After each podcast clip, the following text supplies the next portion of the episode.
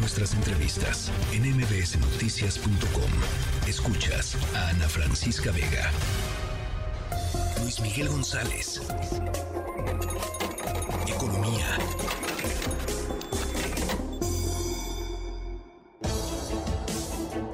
Bueno, eh, hay decisión de política monetaria del Banco de México. Se va a mantener una tasa de interés de 11.25% por cuarta vez consecutiva. Luis Miguel González, ¿cómo estás? Eh, muy bien, Ana Francisca Vega, ¿y tú? bien, contenta de platicar contigo y, de que nos expliques cuáles son las implicaciones de, algo así. O sea, 11.25 sigue siendo una tasa altísima, por supuesto. Eh, muy alta porque siempre la referencia es la inflación.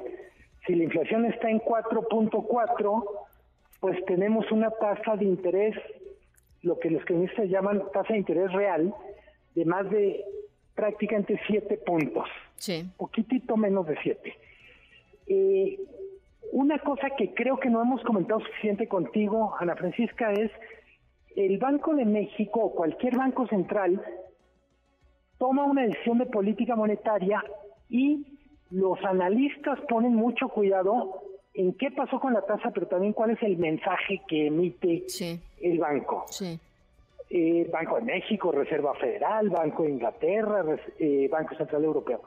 En este caso, llama la atención que el Banco de México no haga una sola referencia al gasto público, al incremento del gasto público para el año que entra, como un riesgo inflacionario. Eh, recordemos en algunos momentos, en otros exenios, eh, no sé, Agustín Carstens teniendo algún tipo de confrontación con la Secretaría de Hacienda de Luis Videgaray por, por el tema de deuda o por algunos temas de política pública. Sí, o sea, como diciendo, eh, esta es nuestra decisión y este par de temas nos, nos preocupan o, creemos que vale la pena destacarlos como motivo de, este, pues sí, de atención, ¿no? Sí, porque al final uno de los temas que hemos hablado muchísimo, Ana Francisca, es qué caso tiene tener una política monetaria tan dura, tan, tan restrictiva, cuando hay factores que no son monetarios que le pegan a la inflación. Sí. Eh, los dos riesgos que yo vería para inflación de corto plazo es el gasto público.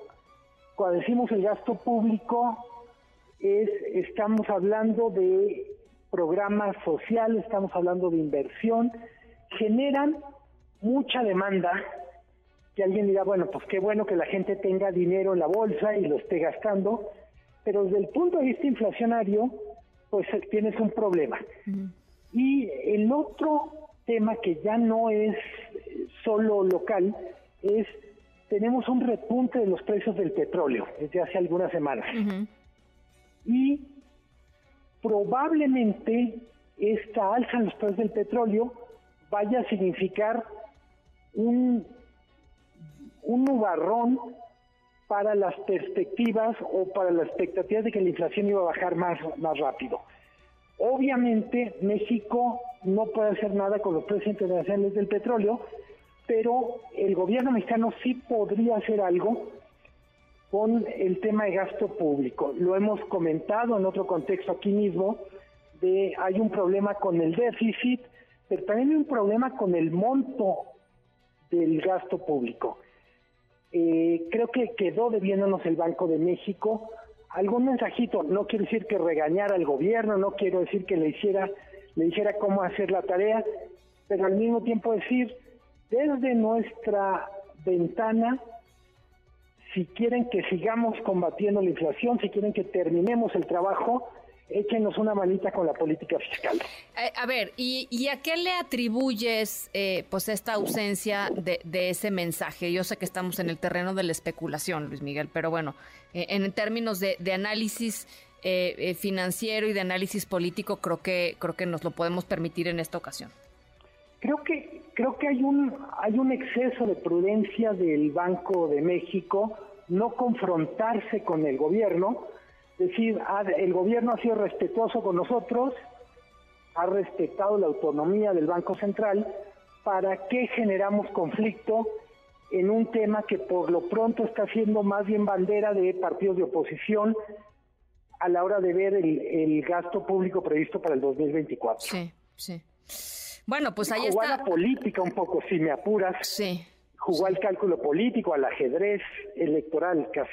Oye, pero es, es, interesante lo que dices, Luis Miguel, porque cuando se estaba nombrando a la nueva gobernadora, eh, Verónica Rodríguez, em, eh, eh, muchas de las, digamos, había voces diciendo es que es cercana al digamos, cercana al presidente López Obrador y eso va a implicar un tema de que la autonomía puede estar en riesgo o que las decisiones, digamos, no, no sean totalmente técnicas como tendrían que ser, etcétera, etcétera.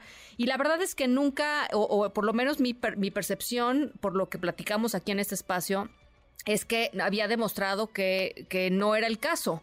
Eh, y, y, hoy pues estamos hablando de algo diferente, ¿no? A ver, es bien interesante lo que dices tú. Victoria Rodríguez Ceja ha sido una buena gobernadora, hay que decirlo. Yo creo que la Junta de Gobierno ha hecho su chamba. Y decía al principio el comentario Ana Francisca, el Banco de México cuando toma una decisión nos da dos mensajes. Uno relacionado con las tasas, literalmente, ahí no hay lugar de interpretación.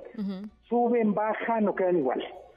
Luego hay otro, otra cosa muy importante que hace el Banco de México, que es emite un comunicado donde hace una especie de panorámica sobre cómo está viendo el tema, justifica la decisión, si se puede decir así.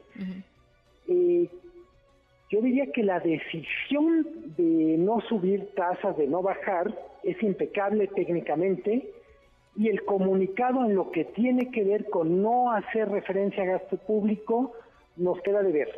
Entonces yo diría, la decisión más importante es cómo quedan las tasas, la otra decisión, o mejor dicho, el, la manera en que comunica nos queda de ver eh, y creo que alguien dirá, bueno, es lo mismo, pues diga, lo, más que lo que dice, lo importante es lo que hizo con las tasas.